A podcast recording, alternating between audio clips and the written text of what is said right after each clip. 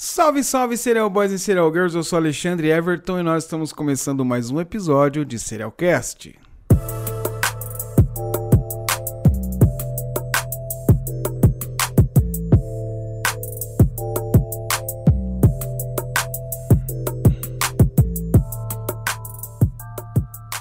Fala pessoal, tudo bem com vocês? Aqui é o Ale, iniciando mais um episódio aqui no Domingão. Hoje, dia 5 de setembro de 2021, final do domingo aí. Espero que vocês tenham tido um excelente domingo, que tudo tenha dado certo. Vamos começar mais uma semana aí naquele pique, naquele gás todo. É... Hoje nós vamos contar a história do sequestro do Silvio Santos. Uma história bem interessante aí, com um final bem legal. Espero que vocês fiquem comigo aí no vídeo. Uh, se você quer se tornar um apoiador do Serialcast, é muito fácil. É só você ir lá em www.apoia.se barra Serialcast Podcast. E aí, com o mínimo de 5 reais, você passa a fazer parte do nosso grupo de apoiadores. E é muito legal você fazer parte do nosso grupo de apoiadores, porque você vai entrar no nosso grupo do WhatsApp, onde rola uma resenha muito legal. A gente conversa bastante lá no nosso grupo também e vai participar também, caso você queira, né? Vai participar aí da nossa gravação do Botecão do Serialcast. O Botecão do Serialcast é um episódio que a gente vai fazer aqui fora dos episódios tradicionais que tem ao domingo, onde a gente vai bater um papo com a galera, quem quiser participar, a gente vai fazer uma transmissão ao vivo e conversar sobre vários vários vários assuntos, vários aspectos aí, vai ser muito legal, tá? Então, se você quiser entrar no nosso grupo de WhatsApp e tal, é só você se tornar um apoiador através do Apoia-se www.apoia.se barra Serialcast. Pessoal tá chegando aí, Natália Lima, boa noite, Natália. Miguel, meu filho aí também, aí um assíduo frequentador aqui do, do, do, canal, né? Boa noite, boa noite, Bruno, Bruno Fim. Nosso amigão aí, a galera chegando aí. Uh, então é isso aí. Se quiser se tornar um apoiador, ajudar aí a, a, patrocinar o projeto do Serialcast é muito importante. Aí você faz parte lá do nosso grupo, é muito legal também. E aí participa do nosso botecão também. Vem fazer parte da família Serialcast. E quando eu falo família, é, eu digo realmente família porque a gente se, uh, se dá muito bem lá, a gente conversa bastante. Eu tenho muito a agradecer a vocês todos, né, por. Uh, Bom, pela, por essa convivência que a gente tem junto, é muito legal, isso me ajuda bastante, né? Tenho passado uns dias aí difíceis, mas quem não, né? Tá meio difícil essa quarentena e tal, me ajudou bastante. E é muito bom ter esse compromisso de ter que fazer o episódio para vocês toda semana. Me ajuda bastante. Eu espero que eu esteja ajudando vocês também. A gente vai fazendo companhia um pro outro aí até a gente passar por isso tudo, que a gente sabe que no final ela vai dar tudo certinho. É muito legal. Uh, então é isso aí. Ó, Miguel mandou 200 oi aqui. Miguel, oi, Miguel. Já disse oi. Pode parar de mandar oi. Já foi notado, querido. Oi, oi, oi. Beleza. Bom, então vamos lá para o nosso caso aí, sem, muita, sem muitas delongas, né? Ah, antes eu quero mandar um abraço aqui para nossa ouvinte. Nossa, pior que eu esqueci o nome dela. Ela fez uma observação bem interessante aqui essa semana, que é o seguinte. Eu já tem bastante tempo, desde que a gente começou o episódio, que eu venho me cobrando bastante, porque eu falo muito né. Tudo você viu? Né, antes que ela né, né, né. Cara, e quando eu escuto, pra mim é. Nossa senhora. E eu tenho me policiado bastante. Aí ela falou lá, né? Falou, pô, você precisa perder alguns vídeos, então realmente. Então hoje eu vou me policiar bastante aqui para falar o menos né possível. Isso me incomoda muito quando eu escuto, cara. E eu chega na hora de gravar, eu esqueço que não posso falar né e vou falando né mas hoje eu vou tentar evitar né, esses vícios de linguagem, né? vou tentar de verdade. Vamos lá pro caso então, gente. Opa, falei na trilha aqui. Agora sim, vamos lá pro caso.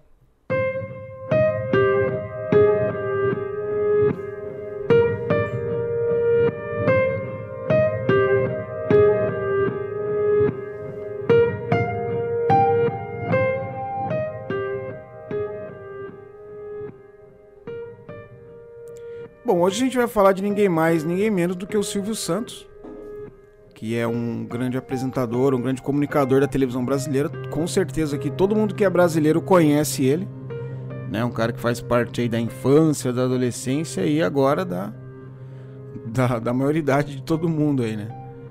tá muitos anos na televisão já também, né? Como dizia antigamente, ó, falei né de novo, né? Vou colocar uma máquina aqui que me dá choque. Toda vez que eu falar né, eu vou tomar um choque.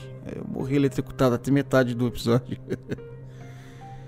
Antigamente a gente falava, né, que domingão sem macarrão e sem Silvio Santos não era domingo, tanto que ele faz parte aí da nossa vida. Então é uma pessoa muito conhecida, né? Todos nós sabemos do trabalho que ele fez, né, tanto como apresentador, quanto comunicador, quanto empresário também, no ramo da, das comunicações e outras empresas que ele tem, né? A Jequiti, no caso, também. Tem várias empresas aí. Então é um cara bem sucedido, uma pessoa que a gente conhece muita história dele e que faz muita faz parte da nossa vida, né? Chegando Leandro Careca, boa noite, meu irmão, seja bem-vindo. Obrigado pela presença. Então, o Silvio Santos, ele é essa pessoa que ele está sempre muito presente aí na nossa vida.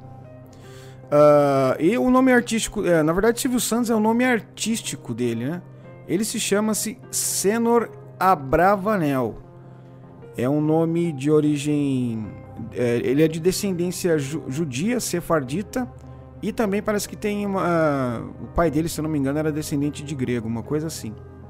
Ele nasceu em 12 de dezembro de 1930 lá no bairro da Lapa, na região central do Rio de Janeiro, o famoso bairro da Lapa.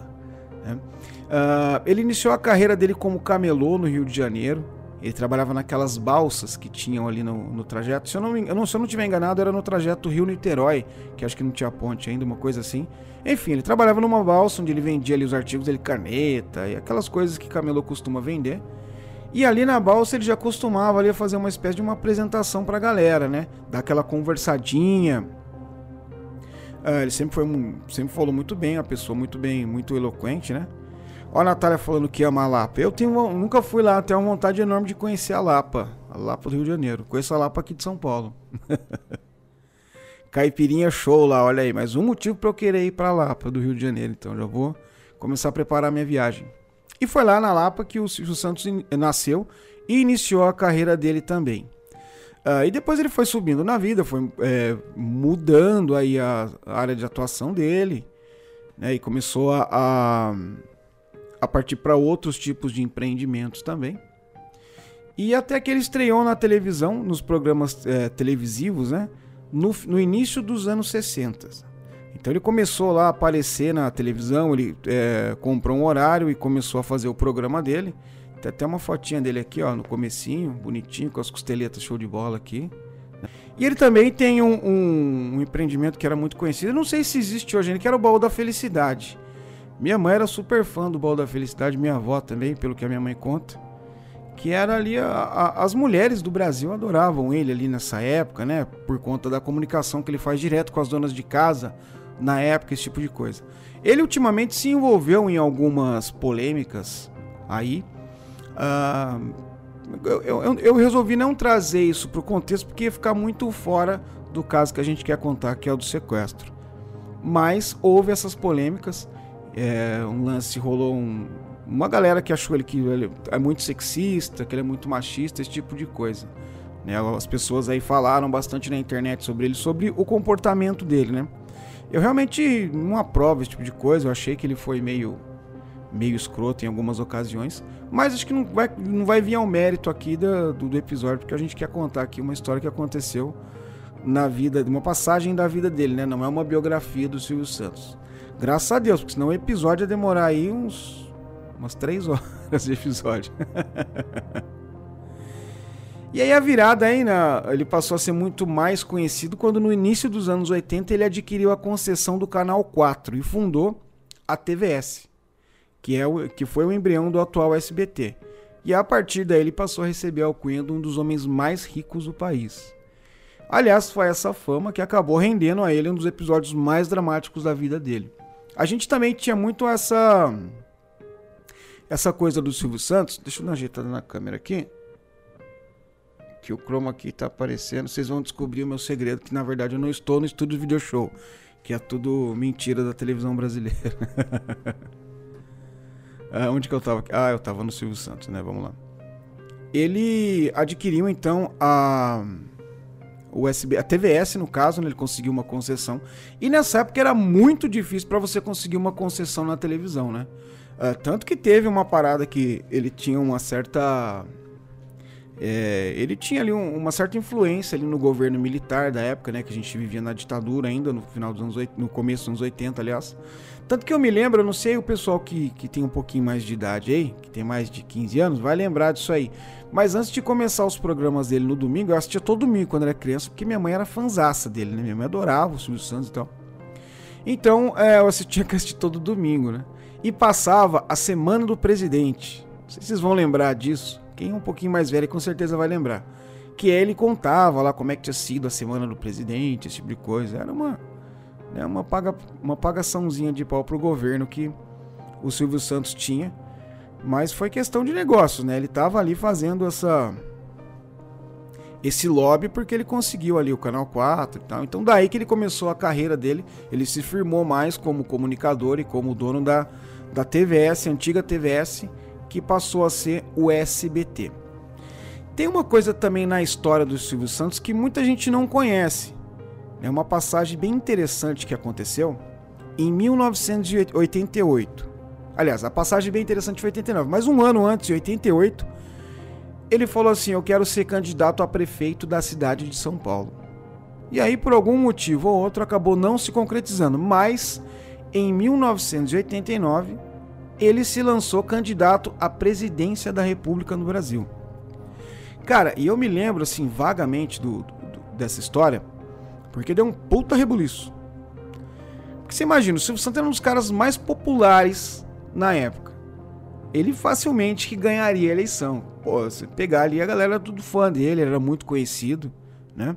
Então, ó, eu falei né de novo, tomei um choque aqui da máquina.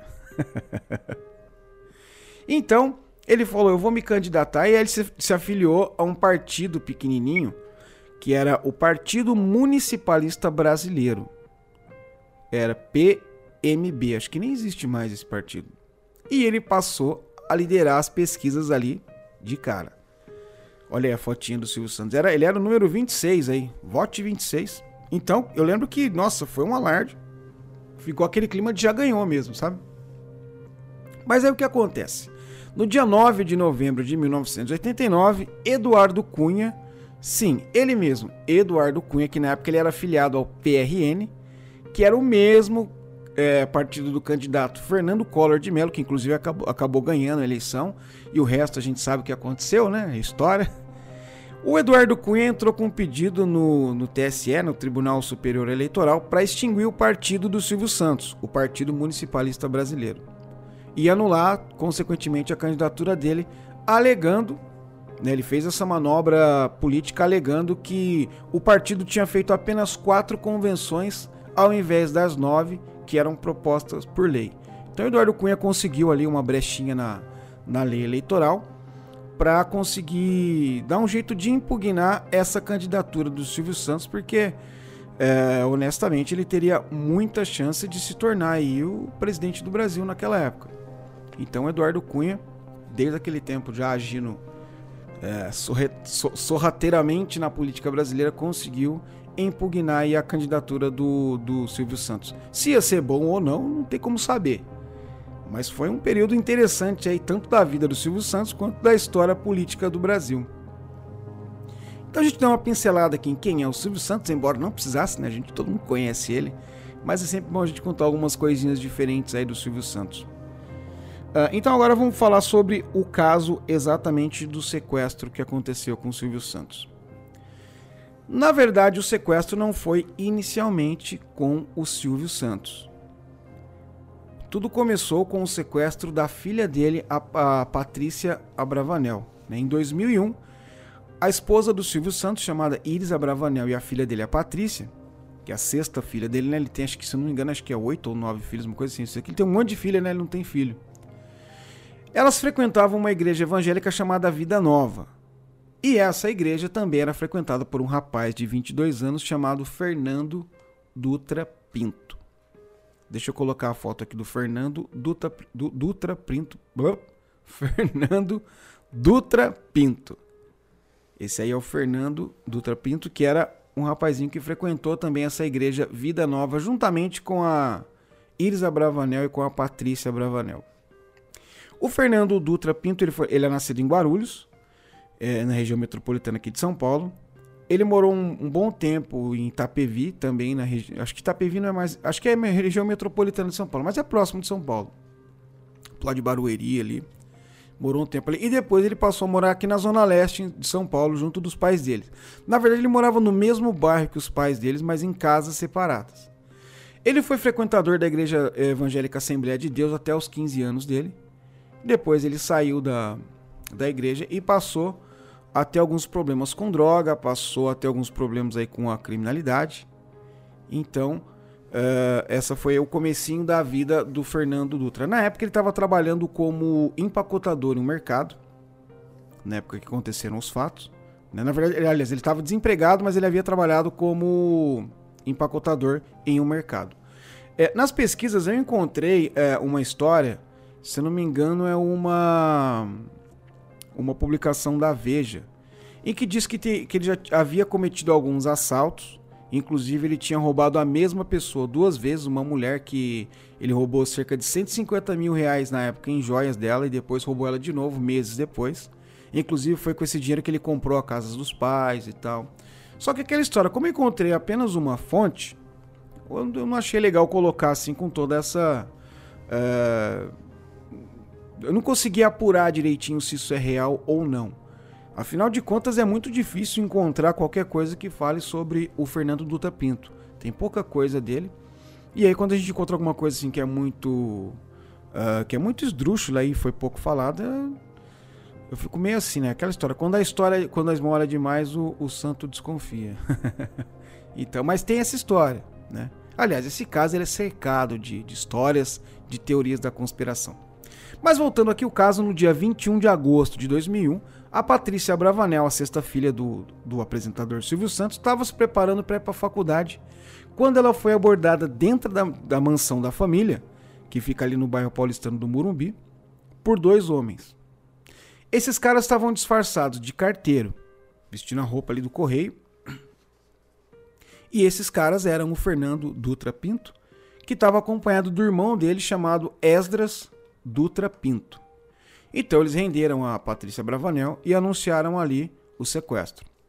Um fato curioso também que tem de, desse sequestro é que a Patrícia Bravanel, ela em uma, uma entrevista posterior ao Amaury Júnior, ela disse que antes de acontecer esse sequestro, ela tinha tido um sonho, um sonho meio enigmático, né? Aonde nesse sonho ela estava ela tava tipo numa espécie de uma banheira e tal, que tinha tubarões e tal. Desculpa. E uma, uma funcionária ali da família também estava no sonho. E aí ela viu ali aqueles tubarões e tal, ela ficou meio, né? A gente tem um sonho meio maluco, você acorda meio. Mas aí depois ela viu que ficou tudo bem, então ela achou que aquele sonho foi uma espécie de um sinal, alguma coisa. E para surpresa dela, quando ela foi pega pelos sequestradores, colocaram ela no carro e tal, o pessoal falou assim: fica tranquila, não vai rolar nada com você, é um sequestro. A gente não tem intenção de fazer mal para você. Então a gente vai se identificar aqui como eu sendo Tubarão 1 e o meu parceiro Tubarão 2. Aí ela lembrou do sonho, ela falou: "Nossa, cara, que coisa interessante, né?" Eu sou um cara que eu acredito nessas paradas de sonho, porque já aconteceu várias coisas comigo que eu sonhei antes e depois aconteceu. Agora eu não sei se eu sonhei e realizei e aconteceu, enfim. é loucura da minha cabeça. Mas eu acredito nesse negócio de sonho. Tanto que todo dia de manhã. Eu sonho quase toda noite. Daí eu acordo de manhã, vou lá olhar no livro dos sonhos o que, que é e já fico. Nossa. Eu acredito mais nisso do que em horóscopo. Se meu horóscopo falar que tá ruim as coisas, falar. Pega Agora, se eu tiver um sonho que falar, ih, tá fudido, cara. Eu já fico, eita, mano, agora ferrou aí. e vou começar a jogar no bicho também. Nunca joguei no bicho. Meu sonho é aprender a jogar no bicho, mas é difícil, né? Tem um monte de coisa lá, milhar e tal. Mas eu tenho vários sonhos aí, vai que um sonho desse é revelador, eu fico rico ganhando no bicho e vou preso depois, né, por contravenção. então, esse foi um fato bem, bem interessante da vida dela, né? Aliás, desse, desse evento, foi o sonho que ela teve com esses tubarões. Mas aí, voltando ao sequestro, é, aquela época estava uma época muito difícil na questão da criminalidade em São Paulo. Pra vocês terem uma ideia, pra gente fazer um panorama rapidinho de como que estava o lance da, da criminalidade, é, só naquele ano já haviam sido reportados 105 sequestros. E no momento do sequestro da Patrícia Bravanel, haviam 13 que estavam ainda em andamento. A polícia ainda estava tentando elucidar. uh, o sequestro se tornou o crime da moda na época. Eu me lembro que eu acho que um, um, dos sequestros, assim, que aliás, que eu me lembro, que foi um dos mais emblemáticos primeiro, foi o do, do idealizador do Rock in Rio lá, o, o Medina. Pô, esqueci o nome dele, cara. Que era um empresário, ele era do Grupão de Açúcar na época, e foi ali bem... Foi, foi amplamente é, explorado pela mídia na época, né? Teve o do Washington Oliveto também, que foi bem explorado. Então o sequestro tava meio que... É, era o crime da moda, né? Agora diz que é o Pix, né? Os caras roubam pra tanto que tá até saindo uma lei agora que parece que vai é, limitar né, o, o, o, Pix. Enfim, mas nada a ver com conversa. mas vamos lá. E aí então a Patrícia foi sequestrada. O pessoal pegou e falou o seguinte: vamos entrar em contato agora com a família Abravanel. E entraram em contato com a família Abravanel e disseram o seguinte: nós queremos 500 mil reais para liberar a Patrícia. E aí o Silvio Santos passou a, a negociar com os, com os sequestradores. Obviamente que ele avisou a polícia do que estava acontecendo. Ele falou: olha, está acontecendo um, um, um, sequestro, sequestraram minha filha e tal, estão pedindo tanto de, de resgate. Mas eu quero pedir para que vocês fiquem de fora, porque nós resolvemos que vamos pagar a fiança para resolver isso. Inclusive, ele pediu para a imprensa né, ser um pouco mais discreta, pediu descrição da imprensa ali para ajudar a conseguir resolver o caso da Patrícia Bravanel. E aí, ele foi lá e pagou esses 500 mil reais. E como foi acordado com os bandidos, ele conseguiu, ele, ele, ele conseguiu a libertação da filha dele. Ela chegou dirigindo né, o, o, carro dela mesmo, que ela havia sido sequestrada, e a imprensa já aguardava ansiosa ali por ela, por alguma declaração, tipo de coisa. Aí eles entraram. E algumas horas depois do retorno dela, ela concedeu uma entrevista coletiva da sacada da mansão deles ali no Morumbi. Inclusive, essa entrevista é muito famosa é, por conta ali da. Da. Como é que fala? Do comportamento dela. Foi uma coisa meio atípica.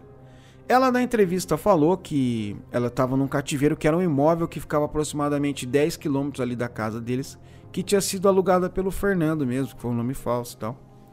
Né, então era uma casa que estava ali no bairro do Morumbi mesmo, onde ela havia ficado é, como eu estava dizendo, durante essa entrevista, ela apresentou aí um, um, comportamento que chamou a atenção de todo mundo.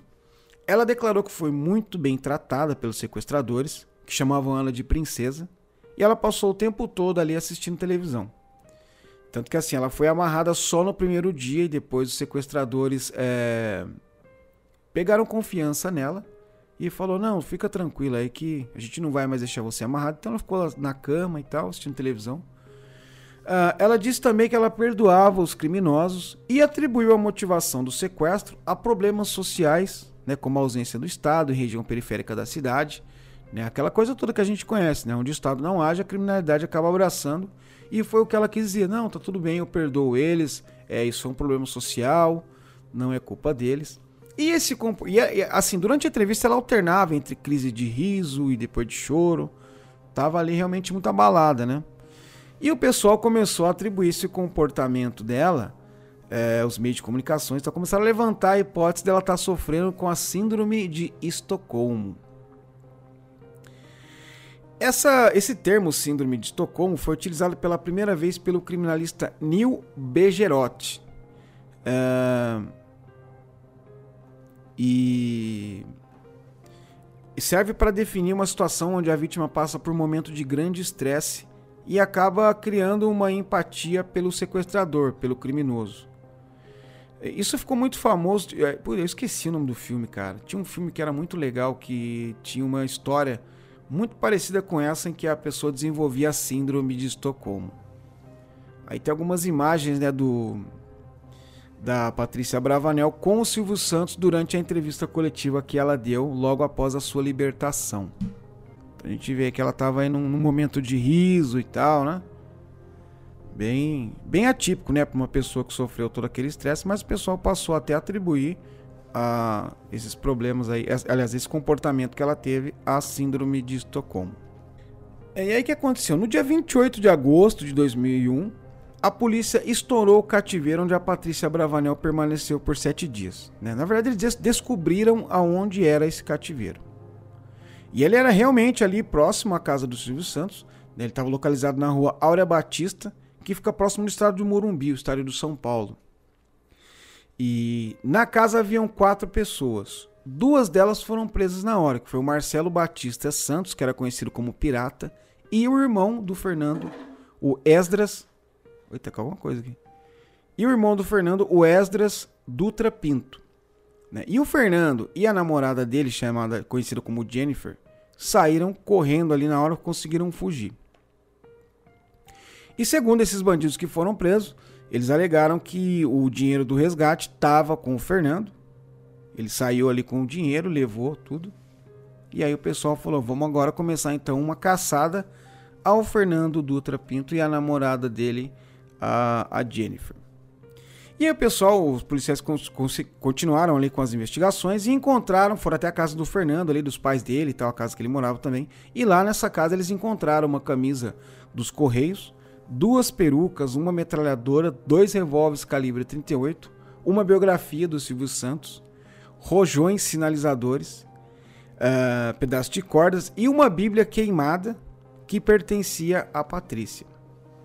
Então eles começaram essas buscas, já identificaram quem era o cara, falaram, bom, agora a gente só precisa encontrar ele para prender ele. No dia seguinte, uma camareira chamada Maria Gilvânia, ela trabalhava no flat Paternon Letorle Residence, lá em Barueri, que era um flat ali de, uh, de alto padrão, que ficava na região central de Barueri. Ela foi dar uma limpada no quarto, no quarto de número 1004, e lá ela encontrou armas e dinheiro. E aí ela conversou com a segurança do hotel, falou: olha, encontrei isso aqui lá, tem uma coisa acontecendo, vê o que, que é aí. E aí o pessoal falou: pô, alguma coisa errada, vamos chamar a polícia. E ligaram para a polícia, né, ligaram para uma delegacia de polícia, e um delegado da Polícia Civil enviou três policiais para o local para averiguar o que estava acontecendo. Quando eles chegaram lá ao quarto, o apartamento estava vazio, mas eles encontraram as armas, dois sacos com bomba de fabricação eh, caseira e pacotes com dinheiro que seria ali parte dos 500 mil do resgate da Patrícia Abravanel. Então eles apuraram ali que o Fernando havia se registrado sozinho quando entrou nesse flat com o nome de Claudelino Rocha.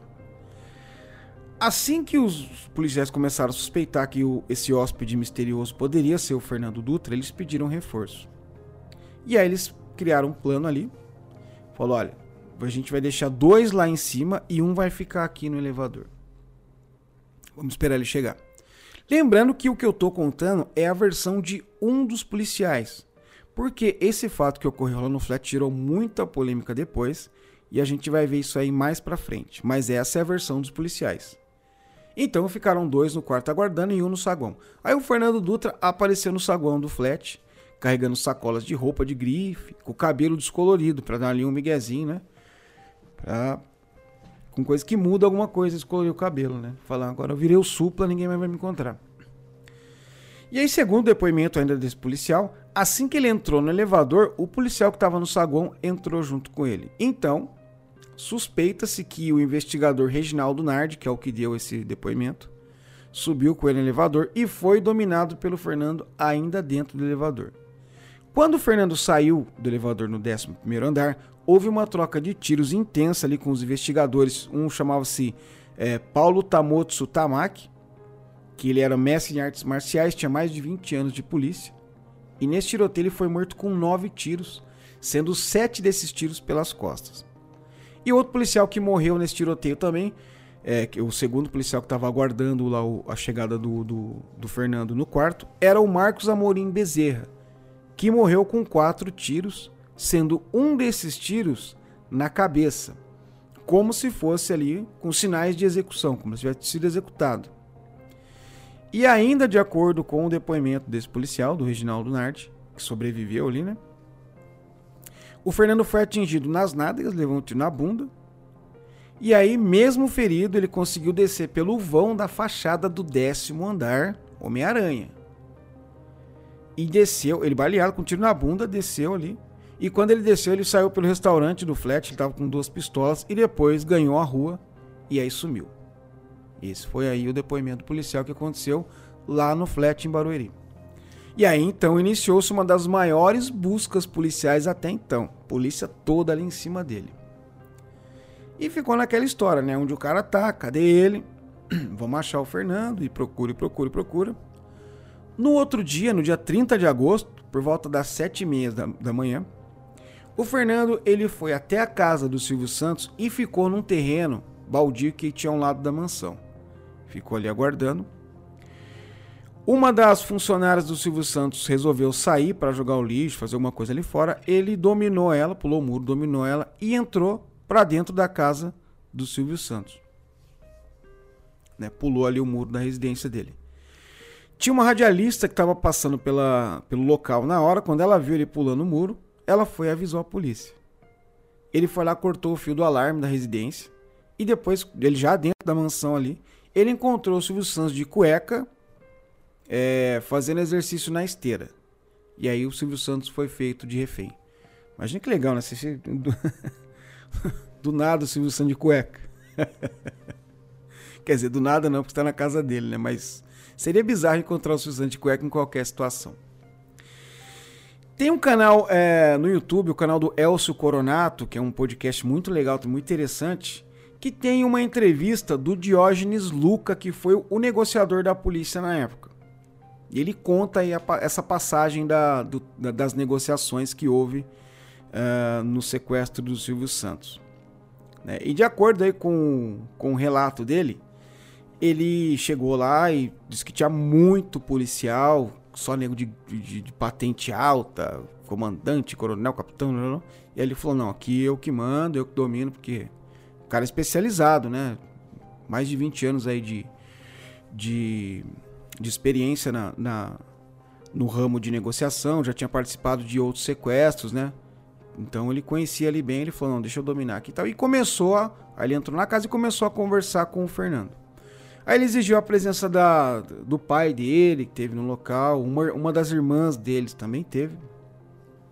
E segundo o que o Diógenes, o comandante Luca, né, Diógenes Luca conta nesse canal, do, nessa entrevista que ele deu no, pro Elcio Coronato, ele fala que o Silvio Santos falou assim, o Silvio Santos estava meio que dominando a situação lá dentro. Falou pro cara assim, falou, olha, eu quero que você traga o secretário de Justiça aqui pra gente conversar. E aí o, o negociador falou pra ele, cara, não vai ser possível, né? Não é assim que funciona, né? A gente ligar pro cara e. Vamos tentar falar com ele, né? Então. E aí, nesse momento, alguém avisou ele e falou assim: cara, é o seguinte. O governador daqui do estado de São Paulo, que na época era o Geraldo Alckmin, tá vindo pra cá agora para negociar com vocês. E aí ele falou: pô, então eu vou usar isso a meu favor, né? Aí ele chegou e falou assim: é o seguinte ao invés do secretário de justiça e tal, eu vou trazer logo o governador. Os porra. e nisso o Geraldo Alckmin chegou lá. Quando ele chegou, então, o pessoal passou a conversar ali e o Fernando Dutra se rendeu. Né, mediante ali a, ao, a chegada do Geraldo Alckmin, né? Porque o Fernando Dutra alegou depois que ele só foi atrás do Silvio Santos por conta de querer ter garantias uh, a favor da vida dele, né? Garantias físicas ali de que ele não ia é, ser morto, enfim. Então por isso que ele foi lá na casa do Silvio Santos. E aí, depois que o, o Geraldo Alckmin chegou, liberaram e tal. Inclusive, esse o negociador, o Luca, né? O comandante Luca, ele fala nesse podcast do Elcio Coronato que ele também acredita que o Silvio Santos estava sofrendo da síndrome de Estocolmo. Mas eu, particularmente, conhecendo o perfil dele como empresário, como um negociador também, né? Uma pessoa que que está sempre negociando com empresários, ele tem várias empresas, é uma pessoa que tem aí, vamos dizer, uma, um know-how diferenciado. Eu acredito que ele dominou a situação por talento próprio. Né? Ele usou ali dos atributos dele para conseguir reverter essa situação. E aí, tanto que o, quando o Fernando Dutra se rendeu, a polícia pegou ele, tá, o, o, o, o Silvio Santos já saiu com aquele sorrisão dele, acenando pra galera, tipo, não, tá tudo bem, tranquilo, beleza, já passou, vida que segue. E aí, pegaram aí o, o Fernando Dutra, levaram ele no centro de detenção é, provisória, aonde ele passou a dividir a cela com o irmão dele, o Esdras Dutra, e o Marcelo Batista dos Santos, né, que é o pirata que tinha participado com ele ali no sequestro da Patrícia Abravanel. E aí lá inicialmente ele começou a apresentar um quadro depressivo, ele tinha dificuldade para se alimentar, Estava é, ali emocionalmente muito abalado. Inclusive, é, recebeu, recebeu atendimento médico, esse tipo de coisa. Né? E se tornou muito famoso. Ficou um, um criminoso bem famoso. E aí, de acordo com uma notícia da Folha de São Paulo, do dia 2 de janeiro de 2002, ele recebeu a visita da advogada dele, chamada Maura Marques, por volta das 11h15 da manhã. Segundo ela, uh, quando ela chegou lá, ele estava numa cadeira de rodas, estava respirando com dificuldades e reclamava que não conseguia enxergar do olho direito. Uh, ele ainda reclamou para ela que estava sentindo muita sede e que estava recebendo uma quantidade muito grande de remédios. E ela começou a conversar com ele, pô, estranhou, cara, 22 anos, né? Tem uns problemas de saúde assim, não é uma coisa muito normal. Logo em seguida, por volta das 11h45, ele teve uma parada cardiorrespiratória e ficou inconsciente. E ele recebeu ali os primeiros socorros do, do médico do presídio e foi enviado posteriormente para o pronto-socorro do hospital do Tatuapé, onde ele morreu 40 minutos depois. A morte desse cara, do Fernando Dutra, ela é cercada de dúvidas, cercada de mistério. Porque, segundo a advogada dele, dois dias antes disso acontecer, ela teve visitando ele e ele gozava de perfeita saúde. Né? Não tinha problema nenhum, estava lá bonitão, tranquilo, dois dias antes. E já no dia seguinte, começaram a aparecer várias manchas pelo corpo dele. O pai do Fernando, chamado Antônio Sebastião Pinto, também alega que essas manchas vermelhas começaram a aparecer por todo o corpo dele ali, que ele coçava muito e estava reclamando muito de dor no peito também. Já segundo o médico do CDP, da onde ele onde ele estava preso, né? Diz que ele tinha ficado assim depois que ele comeu carne de porco alguns dias antes. Mas nenhum outro detento que havia comido essa carne também compartilhava, né, da mesma comida ali. Nenhum deles tinha apresentado esse problema semelhante. Né? Não tinha tido problema nenhum, aliás. Os advogados da família do Fernando sustentam a versão de que a morte dele foi causada por tortura e envenenamento e atribui esse fato a uma possível queima de arquivo por suspeitarem daquele tiroteio que ocorreu no flat. Eles falam o seguinte: bom, aquilo lá devia ser melhor esclarecido. Porque o Fernando ele sempre negou que tinha tirado a vida dos policiais. E quando ele deixou o hotel em fuga, haviam quatro policiais no local e todos estavam vivos. E isso é como ficou muito nebulosa essa esse evento que, que ocorreu dentro do flat. Existem milhares de, de teorias. Eu me lembro que na época a teoria que surgiu era de que os policiais queriam dinheiro do resgate. Tipo, negociar com o cara, olha, você me dá o dinheiro e aí você foge e a gente finge que não te viu e não, ninguém sabe de nada e o dinheiro some. Era uma, era uma, uma, uma teoria que havia na época. E aí que os policiais se desentenderam por conta da partilha do dinheiro e um acabou matando o outro. Mas existem outras teorias ainda também, que eu não vou levantar aqui. Mas se você parar para olhar essa parte do, do hotel, é muito difícil que isso que nada tenha acontecido diferente ali.